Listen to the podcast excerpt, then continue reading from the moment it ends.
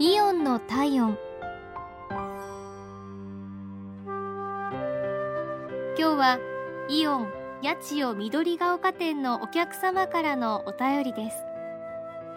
最近イオンの近くに引っ越してきました。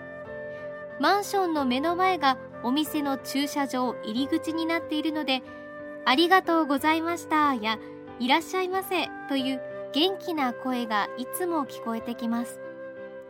駐車場の警備の方々が車のお客さんに言っているんです。土砂降りの雨の中でも変わらず明るい声がします。お気をつけてください。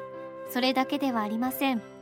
私が犬のお散歩で通りかかるときは少々お待ちくださいと車のお客さんを誘導し子供を連れているときは小さい子が通るよと周りの警備の方に声をかけていらっしゃいます。一方歩行者のこちらには慌てずにお気をつけてお通りくださいと言ってくださりとても配慮にあふれていてすっかり感心してしまいました。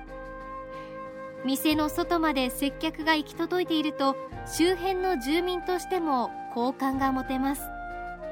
これからもよろしくお願いします。